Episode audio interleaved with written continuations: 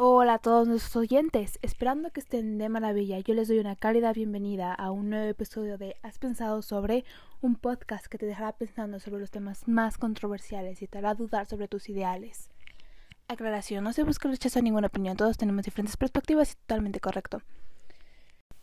En el episodio de hoy hablaremos sobre los animales y la industria alimenticia. ¿Recuerdan el episodio pasado? Los animales también sienten. ¿Recuerdan eso? Probablemente lo hagan, ya que es algo en lo que no pensamos demasiado, a menos de que sean nuestras mascotas. Wow, lo sé, fuerte declaración, pero es la verdad. Nos molesta ver videos de personas maltratando perros o gatos, lo cual es irónico.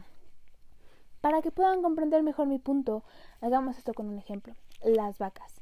Conocidas por producir leche para el consumo humano, acción que no es correcta, ya que las vacas producen leche para sus crías, los becerros, y una prueba infalible de dicha aseveración es que ellas solo producen leche durante el proceso de gestación.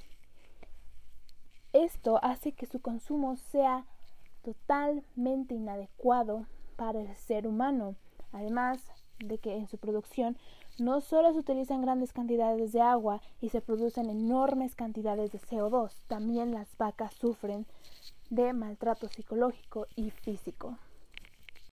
Y hasta aquí el episodio de esta semana y ya saben lo que tienen que hacer.